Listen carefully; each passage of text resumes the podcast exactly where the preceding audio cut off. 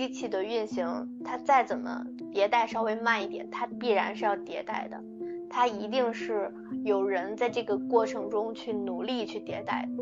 我出来不是因为说，哎呀，我觉得这儿实在是不好，它迭代不了，不是，它一定会越来越好的，它会在这个国家政策的支持下，同人们的努力下，然后社会各界的关怀下，它一定会越发展越好。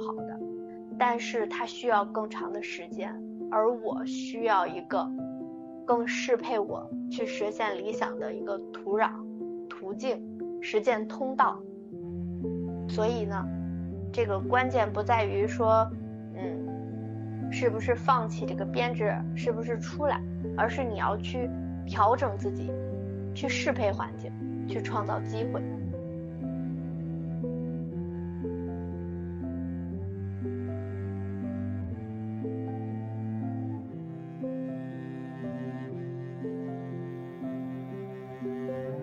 你现在收听到的是《天使在我家》这个节目。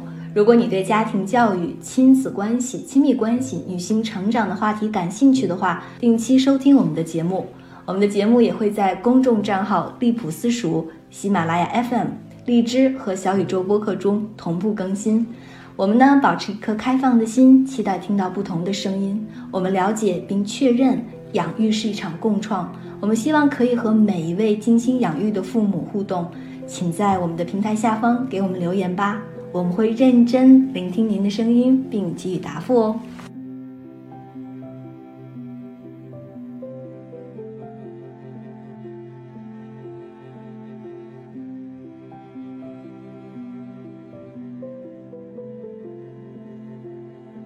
Hello，大家好，欢迎收听新的一期《天使在我家》，我是知月。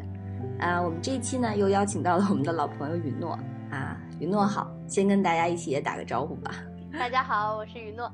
嗯，然后呢，我们想邀请雨诺呢，是因为他最近啊，生命中啊发生了一件挺不小的事儿啊，就是他把这个自己维持了六年的第一份体制里的工作给丢掉了，相当于砸了铁饭碗哈。所以我们都还挺好奇的，因为身边人的反应也挺激烈的。其实我们也考虑到了，就是这个举动在当下。我们就是指的是现在这个环境，比如说疫情啊，包括就是社会不是那么稳定。我最近在一次大学生的职业讲座中，呃，还提到了就是关于工作如何发展的问题。孩子们还当时有一个特别强烈的感想吧，还有内心的共鸣，就是在现状下如何找到一份安定、稳定的工作。所以体制是他们特别理想的选择。所以你看，在这样的情况下，哈，雨诺却 出来了，还挺令人震惊的。我们就想邀请雨诺来一起聊聊他这段经历。嗯，来吧，雨诺，你是怎么想的？好呀，其实这件事儿，嗯，对于我来说，它只是一个生活中很正常的一个决定，我觉得很平常。嗯，但是呢，大家的反应啊都很激烈，就感觉是一块儿。小小的石头扔进了平静的湖面，然后瞬间激起了层层的浪花那种感觉。我也没想到这样一个小小的举动能引起呃我周边这么大的一种反响。嗯，所以呢，也不知道大家是感兴趣哪一方面。哦，你指的是大家感兴趣哪个方面，是不是？对对对。其实，嗯。我们都知道，体制其实，嗯，相对于企业来讲，它挺僵化的，因为它有，呃，非常严苛的制度、流程、方案。所以我在想的是，如果用你这个六年回看的话，你想怎样去描述自己这段经历？嗯，以及他为什么就是让你出来？你为啥要出来呢？嗯，哦，嗯，先描述一下这个。关于我对体制的印象吧，因为可能很多人对他有一些想象，然后呢，也有一些向往，也有些人呢，对于现在在体制内的生活有一些疑惑。那么，嗯，体制其实说白了，它是一种比较稳定的一个环境，也就是说，我们用通俗的话来讲，只要你不犯一些违反原则的错误、违反法律的错误，基本上吧。他都是能够比较稳定的保留自己的职位，而且呢，我们都知道，嗯，他发薪的人是谁呢？是国家，而不是个人。所以他收入的保障上来讲是指数非常高的。如果要是想嗯生活的安稳，然后呢福利制度相对来说它肯定是很好的，像是啊医疗保险呀啊公积金呢这些，他所缴纳的数额是很保障嗯职工的呃权益的，这是它的优点。也是很多人想要加入它的一个很重要的一个原因，而且呢，体制它作为一个庞大的维护社会稳定运行的一个机器，因为它其实是分很多部门的嘛，互相之间是有一个分工合作。那我之前我的职位是教师，我是在教育系统里的其中的一个小小的呃工作单位，所以呢，从这个角度上来讲，你的这个岗位就像是呃整个机器运作的一颗螺丝钉一样，它不要求你有特别多的这样的一种个性化创新，因为为了维护这个系统的平稳的运行，说实话，我们都知道牵一发而动全身嘛，对吧？所以。它从稳定性的角度上来考虑呢，实际上最优解就是每颗螺丝钉都是稳稳的在它的这个工位上，然后去发挥着它本来的作用。然后呢，不要有什么脱扣啊，或者是突然间某个结构自行有了一个比较大的变化，那会引起整个的这样的一个系统上的一个变化。所以。它相对来讲还是比较呃因循守旧的，就是它的这种更新、它的迭代，要比企业的要稍微来讲是呃速度会慢一点吧，这是我个人的一些感受，也可能跟我的这个职位有关。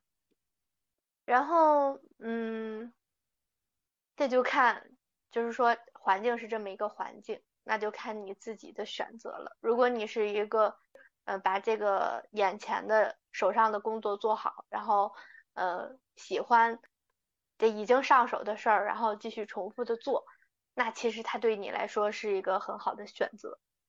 但如果，呃，有一部分朋友像我一样，就是你在这个环境里工作，你当然享受着他很好的这种薪资水平和福利待遇，但是呢，你很想为这个系统的发展做些什么？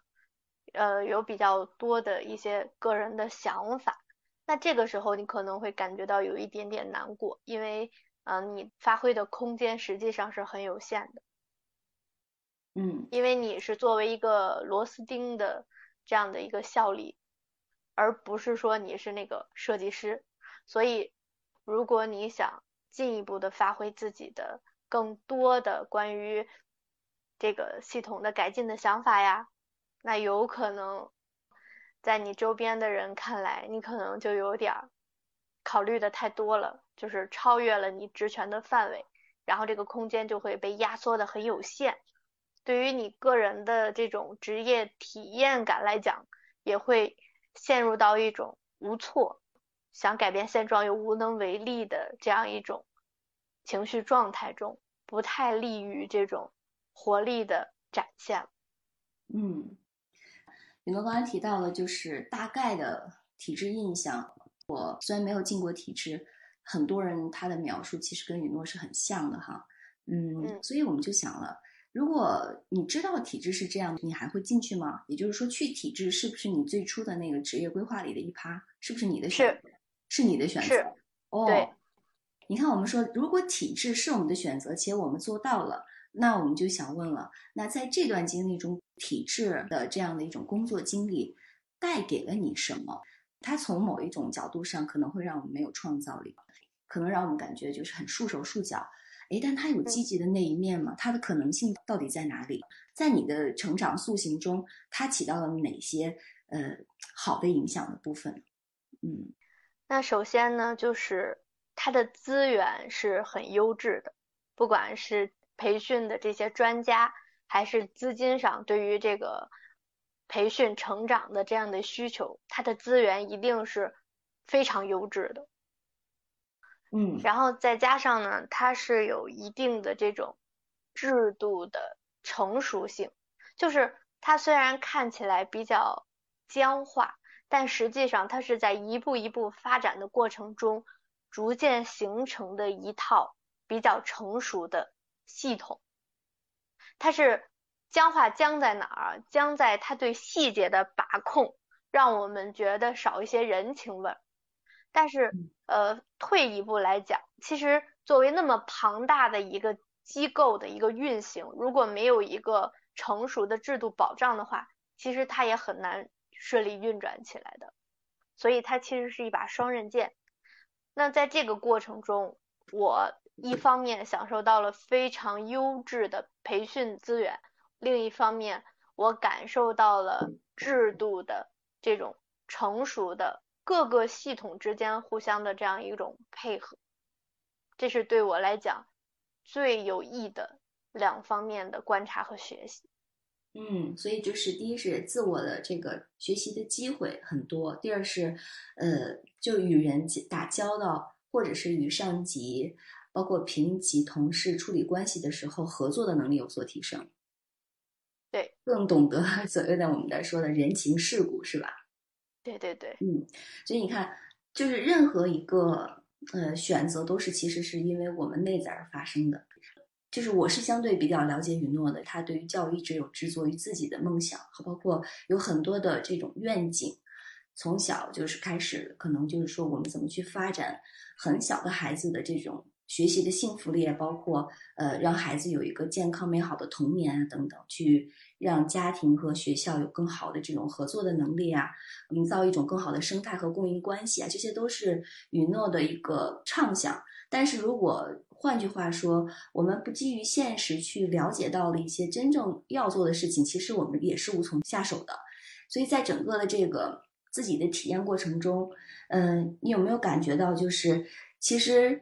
我们学会去适应的一个东西，就比如说体制是一种我们长达六年的工作的一个环境，在这里边，其实一直都在学习着配合，学习着配合。突然间，好像我还挺适应这种这种关系的，挺适应这种环境的。有没有这种感觉？所以你在出来的时候有没有留恋，或者有没有觉得恐慌、需要勇气等等？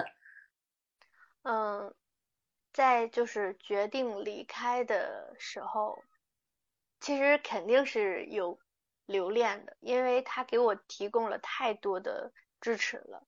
不管是说，就是我不仅仅在我们的单位学习，我要出去去对于我感兴趣的课程内容学习，它是有一定的呃物质上的保障的。然后呢，从我的职业规划上来讲，其实我不是说。哎呀，这个进到体制，然后这个上班上到一半，我说我要出来了。其实我在进去之前，我就是，嗯，有规划，我是要出来的。嗯，哦，我之前就是对自己是有一个这个时间点的，我们是有服务期的。嗯，我给我自己计划了两种出来的方式，一种是通过考研的方式，就是继续去系统的进行这种科研能力的一种训练。回到正统的高等教育里边，然后呢，去获得一种真正的科研的能力。然后另外一种就是当服务期满的时候，呃，我已经积累了关于这个场域的这个行业的足够的真实的经验、深入的观察以及我的思考。然后呢，我会在这个时间点出来。那很明显，现在是走的是第二条路。所以这其实本来就是我自己的一个职业规划，它不是说我中间呃突然间想到的这样一个事情。当然，在面对这个未来的时候，嗯，说是一点儿都没担心过，说哎呀会不会未来的这个薪资水平会低于我现在的水平，有过这种呃恐惧，但是很短暂，因为我深深的知道我就是要出来的。所以也不会自己吓自己，就是嗯，包括有人问我说，哎，那你是找好下家了呀，是吧？就 是在还是这个裸辞？当时我就很疑惑，我说什么叫做裸辞？嗯，难道是说就是不做任何准备就辞职吗？其实我觉得任何一个人决定离开他的工作的时候都不会毫无准备。嗯，而我的准备是一直在进行着，就是我不是说为了离职而离职，而是在我的职场规划里边，呃，这六年的服务期就是我的一站，然后六年以后我会去到下一站，我会知道在这个阶段我该干什么，然后我把这六年的工作做好，那么在下一个阶段我就知道我是该做什么就做什么。也没有给自己特意的规划，所以，嗯，要说我裸辞吧，我没有裸辞，我一直在准备着，但我不是为了辞职而准备着，我是为了我整个的职业发展而在准备着。对，要说我找下家呢，也算是在留意吧，因为你在下一段路去，嗯，继续行走的时候。你肯定不是一个人在前行，你肯定会有同伴，你肯定会有新的这种薪资收入，你有新的这种工作关系，嗯，那也是在这样的过渡和衔接中有了这样的一个同伴。嗯，这个观点真的非常的新颖。就是其实于我而言，我在工作的过程中没有这样的一种能力。我记得我虽然是说做了很多不同的事情。然后也在教育中有很多的呃想法，但是我好像一直在工作中，我一直准备着好好工作。我记得，所以这个工作可能于我来言，当时是生活的全部。我也在问自己，除了工作还会干嘛？我没有想过我可以去找下一份工作，但也不妨碍我走到那个点上说要辞职的时候，就义无反顾的辞了。所以于诺说，你可能会裸辞吗？我认为就是这种裸辞指的是。是一种什么状态呢？可能每一个人的标准和内在状态都不一样，所以你看，我当时的裸辞就是什么都没干，就是，但是我那个裸辞之后，我是知道自己要去干嘛的，内心有一个非常强烈的声音说，这不是我当下要做的，但是我知道到那个时候我自己要去做什么，所以我是回应这一点的，就是真正在我们想去辞掉这份工作的时候的裸，可能大家都定义为你有没有下家了。但是我们在心理上从来都没有裸奔过，我觉得这是一个非常有意思的点。嗯，云诺点的非常清楚。你刚才提到一个点，就是你一直在准备着，这是我特别好奇的。真的吗？我不信，你是怎么做到的？怎么在工作中持续的保持准备着？你在准备什么？嗯，那聊到这个话题呢，它肯定跟我的职业规划有关。嗯，这个职业规划，我不知道大家是从什么时候开始做的。但我实际上是在我小学一年级的时候，我就决定我以后要当一个播种爱的人。那具体的工作形式，我想到的是教师，当老师。然后再长大一点，会发现当心理医生也很好。反正就是这两个选择吧，它一直很清晰的就在我的人生的蓝图中。然后呢？嗯，我一直是想着要做一个对社会有贡献的人。那在这两个的职位里边，其实我在幼时、少年时更倾向于当心理医生，因为心理医生他的薪资水平很高。然后呢，他是那种像医生是一样的，他是资质越高，然后他的薪资水平越多。包括我的呃好朋友跟我说，说他的妈妈就有一个朋友是心理医生，他的时薪在那个时候就已经达到了三千每小时。那我觉得其实这是一个很好的选择，又能够帮人去解决心理问题，又能够嗯有自己的一定的生活保障，而且实际上他的社会地位也好，然后包括他。呃，这个交往的圈子也好，都是比较不错的选择。但直到就是我报考之前，然后发生了一个猝不及防的事情，就是我生活中很熟悉的一个人，他毫无征兆的就离开了这个世界，是自行选择离开的。那个时刻给我的震动就是，好像不是每个人遇到问题都有勇气，就是去找这种专业的人去咨询，去寻求帮助，甚至都已经几乎到了悬崖的边儿上，他才会想办法救救自己。其实那个时候已经晚了，于是我就向前推，呃，在这个什么阶段，实际上对于一个人的一生，它是非常重要。然后我就追溯到了幼年时期。其实结合我自己的成长经历来讲，我虽然也是年纪不大嘛，但是跟大家是一样的，都经过了自己呃那个时代就是难以承受的这种痛苦和挫折，比如说考学失利呀，呃，或者说其他的一些什么，不能说叫校园霸凌，但是也遇到过一种不太好的一种情景啊，对吧？但是相比较那些。遭遇这些不好的事情的人，他们可能放弃自己了，或者说可能就是封闭自己了，而我依然过得好好的。我就在追溯我自己是什么样的力量支撑我在面对困境的时候能够有勇气坦然的去面对。我追溯到了，是因为我童年的快乐，是因为我在童年时期就获得了大量的爱与支持。那这份滋养，它在。我后面的人生中愈发的显现出蓬勃的支持的力量，于是我就毅然决然的选择了当幼儿园老师。嗯，所以我从来没觉得幼儿园老师和心理医生，呃，它是一个 A 和 B 的选择，它其实是一个完整的整体，它是一体两面的。只不过呢，我选择了以这样的方式去做，选择了其中的一个切入点。嗯，就是我做这个一个行业，实际上我是把我的风险控制的水平提前了。如果我能够给孩子们一个幸福的童年，相当于浇灌了他们的，滋养了他们的心灵，那么他们也有可能获得这种力量去滋养他们后来的人生，是这样一个逻辑。所以我就选择了投身于学前教育。那选择了学前教育呢？他就面临一个问题，就是你是直接进幼儿园，还是说你考研，然后作为研究生去研究一个相关的方向，去解决相关的问题？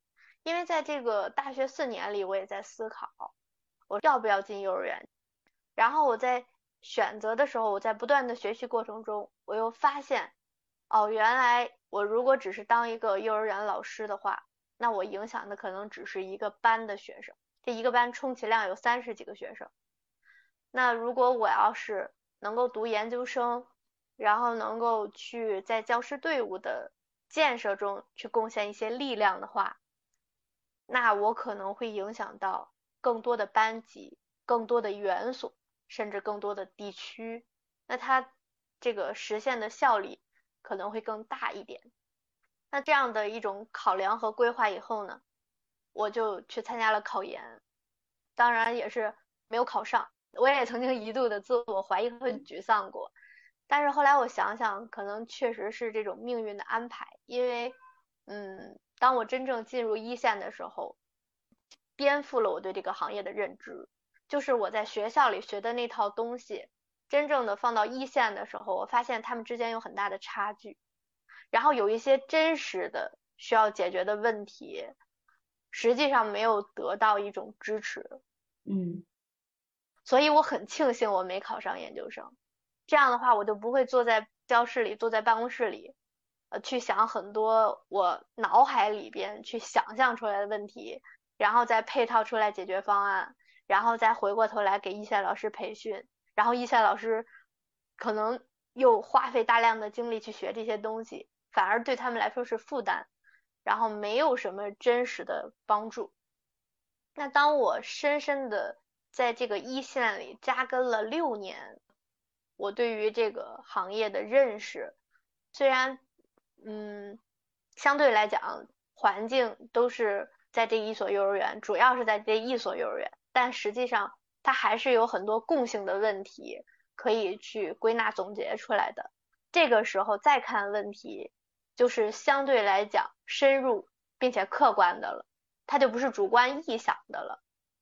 所以，嗯，到这儿呢，我就知道了我在这幼儿园里边所需要拿到的经验，所需要我完成的一种实践类的学习已经完成了，所以我就该走到下一步了。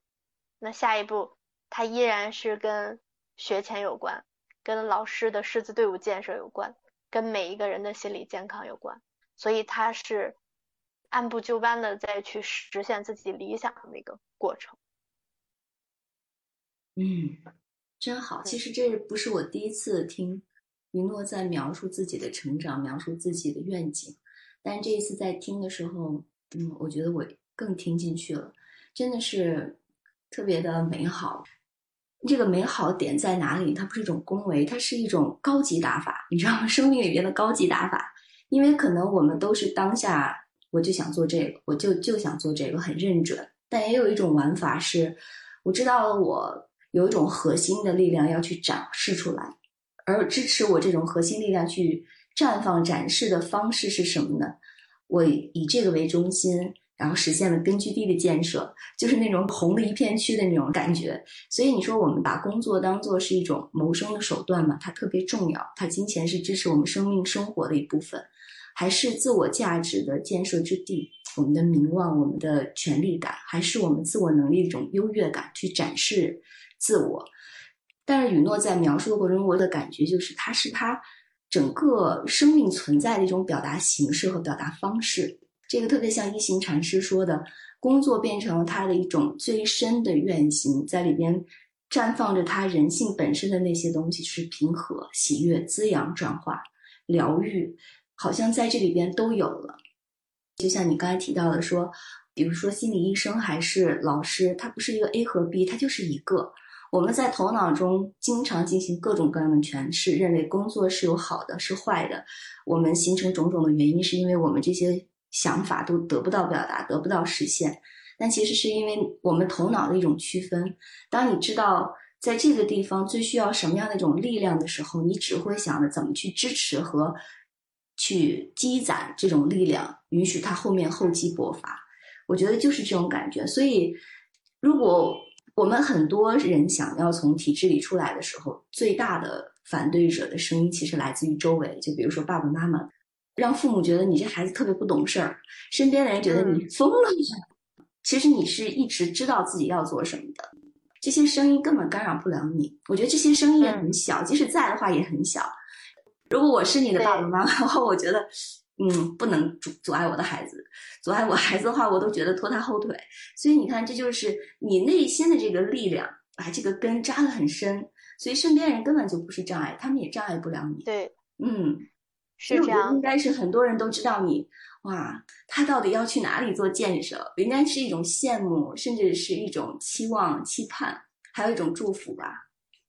是这样，就是这其实作为个人理想来讲，除了这种。志同道合的伙伴，呃，像是知月老师，啊，还有其他的一些就是真正的要一起做事儿的人。其实其他人我没有太跟他们说过这些，就是他们就觉得我是从一个特别好的工作，啪叽，我要不干了。当时反对的声音也还挺强烈的，就各种劝我，但是我只告诉他们这样的一种观点，我说这是我自己的人生体验。那不同的人有不同的追求，有些人他就是希望能够有稳定的收入，呃，有老婆孩子热炕头，有一个美满的家庭或怎样。但我的人生追求不是这样的，嗯，就是你们觉得好的东西，我也觉得很好，就是他在之前那个阶段是非常贴合我的，适合我的，但现在不是了，我有更我需要去追寻的东西。其实也有很多的同伴会讲啊，就说哎呀，这太难受啦，哎呀，我不干了，我要辞职，嗯，再怎么怎么着，我就不干了。但实际上他们确实是没有没有真正的走出这一步，而且在我真正走出来的时候，也有很多人问我说怎么敢走出来？实际上，嗯，我问他们，我说你想出来吗？对方说我也想出来，我说那你为什么不出来呢？他说，哎，我就是觉得我要出来了吧，我不知道我能干什么，而且我也没有足够的底气和积蓄。我说我也没有呀，我的钱基本上花的都差不多了，不是说月光吧，但是剩的很少。这钱不是说阻碍你的这个原因。其实他的一个回答我知道，他的关键是他其实是不知道自己真正想做什么。是的。其实这个需要需要特别提出来的一点就是，觉得体制内很不舒服的人很多。但是这种不舒服，它的层次也是不一样的。嗯，有一种就是单纯的不舒服，就是哎呀，觉得人际关系复杂，然后呢，这个管理很严苛，或者说有些流程，就明眼人一看就觉得很扯。然后为什么那么的这个繁琐，就不能够优化一下吗？但他仅仅停留在这种不舒服里。然后有一种人呢，他可能更进一步，就是嗯，当前。我知道，我作为体制内的员工，其实说白了，它属于这个机器运转的一个部件。那我希望这个机器运转的更好。我希望呢，它在我实现理想的路上，能够成为一个好的工具。我希望能够把它进行一些优化，然后更好的服务于当地的百姓。这是第二种。那这两种有一个很大的差别，就是一种就是。不适应的一种不舒服，它有一种自我的不适感，跟环境的不适感；一种是实现理想和环境包容度之间的不适感，这两种是完全不一样的。第一种，其实如果你只是有不适感的话，那我建议，如果你没有真正自己特别想做的事情的话，如果你不能理顺自己跟自己的关系，自己和周围人的关系。那以这种情绪状态或怎样，那还是先暂且在当前这个环境下，在这个稳定的环境里边，先去调顺自己。因为如果你没有一个呃热爱的事业、坚定的信念，或者是一个非常明确的兴趣，你出来要去做的话，那实际上你出来你换到另一个环境，他依然是看哪哪不对。觉得哪哪都不好，而且你还面临另外一个现实的问题，就是他的薪资水平和福利待遇显著的下降了。所以，与其精神上不适以外，再遭遇经济上的一种滑铁卢，还不如先稳住经济这一块儿，然后呢，再去调试自己对于这个系统的认知。那会发现，其实也有很多人。他在体制内也是做得很好的，他也能够实现自己的价值。这个时候就不要再去过多的去看环境的种种不适，你要去看到他的优点，看到自己与他适配的可能，去尽可能的调试自己。那第二种就是在我实现的理想和这个不适的土壤之间的一种冲突。那就看你的时机，我的时机是我的时机到了，我的这个合同它一签，第一回是六年，我服务期满了，我没有任何违约金，我可以出来，这是对于我来说代价最小的，这已经是很好了。如果我再续签，那下一次可能就是十年，我这十年内，如果我不能够完成这十年的服务期，那少一年我是要交几万块钱违约金的。所以这是我的急，我的时机。嗯，那对于你来讲，如果你的这个实现理想的路径明显的跟他哎土壤不匹配，然后你又有坚定的信念，就是千磨万击还坚韧，任尔东西南北风，我就要实现理想，谁拦着都不行，我就要去为这个民族的复兴，我去做我自己的贡献。那我不怕外边什么环境，越是这些人才都往体制里挤，我外边的天地越广阔。然后有一个好的时机，衡量自己现在就是可以出来，那没有任何问题，就出来干就完了。但如果说其实也只是呃说是有这样的一种理想抱负，但实际上没那么坚定，没有做好吃苦的准备，然后呢？